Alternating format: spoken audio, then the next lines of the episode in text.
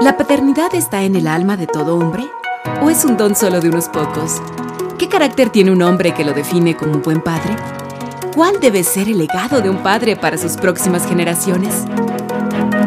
Estás en el momento y el lugar preciso para reflexionar, reorganizar los paradigmas, las ideas y los planes que nos lleven a vivir esa gran aventura de ser papás. Porque para un hijo vale más un papá que 100 maestros. Los próximos minutos cuentan entre los mejor invertidos de tu día. Aquí nos entrenamos para que nuestros hijos nos digan, con papá por siempre. Una vez más es un placer saludarte. Y hoy quiero empezar donde por lo general toda familia empieza en el matrimonio. Y entre muchas interrogantes que tengo, como papá, como esposo, esta viene desde cuando uno empieza esa aventura de la vida matrimonial y obviamente también familiar. No sé si te ha pasado que casi de inmediato, después que te casas, te preguntan ¿y para cuándo? refiriéndose que para cuándo encargan su primer hijo. Y si ya tienes el primero, ¿qué para cuándo el segundo? Esta pregunta suele ejercer cierta presión en los matrimonios nuevos y no tan nuevos también. Y es que en realidad esto se debe a que la expectativa natural de la cultura alrededor de la familia nos direcciona desde temprano a que hagamos planes para nuestros hijos. Sin embargo, la idea de tener hijos cada vez nos asusta más quizá por las circunstancias en las que vivimos, sobre lo cual pensamos que nunca antes el mundo ha estado tan mal y cómo podemos traer hijos a este mundo súper convulsionado y peligroso, y lo digo entre comillas. De todos modos, cada hombre lleva en su alma el ADN de lo que yo llamo el sentido de descendencia. Mira, día tras día, en una tarea tras otra, nos aseguramos que el fruto de nuestro trabajo aporte en algo o mucho al futuro de nuestros hijos. Así que tener hijos sí está en el corazón de un hombre cuando se casa, por supuesto, salvo honrosas excepciones. Ahora, en el caso que ya tengamos hijos, los quisiéramos siempre a nuestro lado. Casi ningún padre piensa al inicio de la crianza de los chicos que en poco tiempo se irán ese tiempo llegará a su debido tiempo. Pero, ¿qué pasa si el asunto es precoz? Si los hijos empiezan ya en la adolescencia a considerar la idea de irse de casa. De hecho, el abandono precoz o la fuga de los chicos de los hogares está generando una alarma en este tiempo.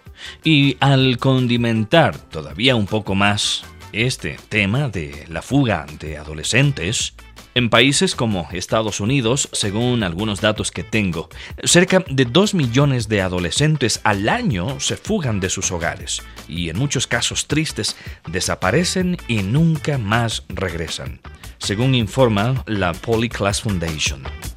Y aunque uno sepa que de todos modos un día los hijos se irán de casa, la precocidad de esta partida es lo que pienso debemos ser cada vez más cuidadosos, los padres.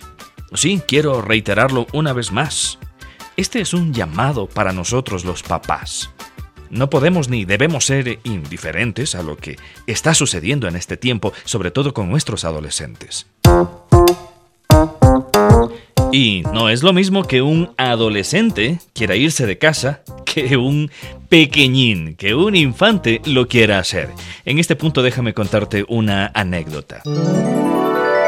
Mi esposa en una ocasión, y eso sucedió ya hace un buen tiempo atrás, cuando nuestro primer hijo tenía alrededor de cuatro años, eh, ella me contó que en una mañana parece que por alguna razón nuestro chiquitín se enojó con mamá. Lo interesante es que él en esa edad, en esa estatura, le dijo a mi esposa, mamá, me voy de la casa. sí, como lo estás escuchando a esa edad, cuatro años, él amenazándola a mi esposa. Me voy de la casa. Y mi esposa le había dicho, pues ándate. De hecho, ella me cuenta que abrió la puerta y le dijo, mijo, aquí está la puerta, váyase. El niño salió hasta el dintel de la puerta, creo que dio un paso más adelante y la regresó a ver a mi esposa y le dijo, ¿me acompañas? Parecería que el instinto, no sé si de libertad o de rebeldía del corazón, viene innato en el ser humano. Si un niño de cuatro años amenaza a su madre con irse de la casa, suena gracioso y hasta tierno, pero cuando eso pasa en la adolescencia, otra es la historia. ¿Por qué? Escuchemos estos datos que pude ver en un programa de televisión llamado Respuestas. Durante la adolescencia surgen muchos conflictos entre padres e hijos que pueden hacer que estar en casa sea un problema para los más jóvenes y decidan que independizarse del hogar es la decisión correcta para solucionar sus problemas y poder llevar una vida más tranquila. Normalmente esa decisión la toman porque sienten un rechazo a la autoridad de sus padres ya que se encuentran en una fase de transición entre ser niños y ser adultos. Normalmente esta decisión de irse de la casa siendo adolescente surge por un comportamiento rebelde. Pero hay que tener claro que un hijo no se vuelve rebelde de la noche a la mañana. La rebeldía va alimentándose día a día en los conflictos que tienen con sus padres y que creyéndose victoriosos se ven más fuerte que ellos. En estos casos los padres tienen la obligación de imponerse en lo que respecta a la educación de sus hijos y formar su carácter. Así que, sea por los cambios fisiológicos abruptos de la adolescencia, o por incomprensión manifiesta en el hogar, por simple rebeldía a la autoridad paternal, o hasta por un reto o challenge que se presentan en ciertas redes sociales, la partida precoz de un hijo es una alarma que uno como padre debe advertir antes de que se encienda. Y como padres, aunque solemos pensar que gran parte del tiempo, cuando pasamos con nuestros hijos, debemos aprovecharlo para enseñarles, corregirles e instruirles, y aunque esto es parte de la crianza, los hijos hoy más que nunca necesitan y buscan modelos a seguir.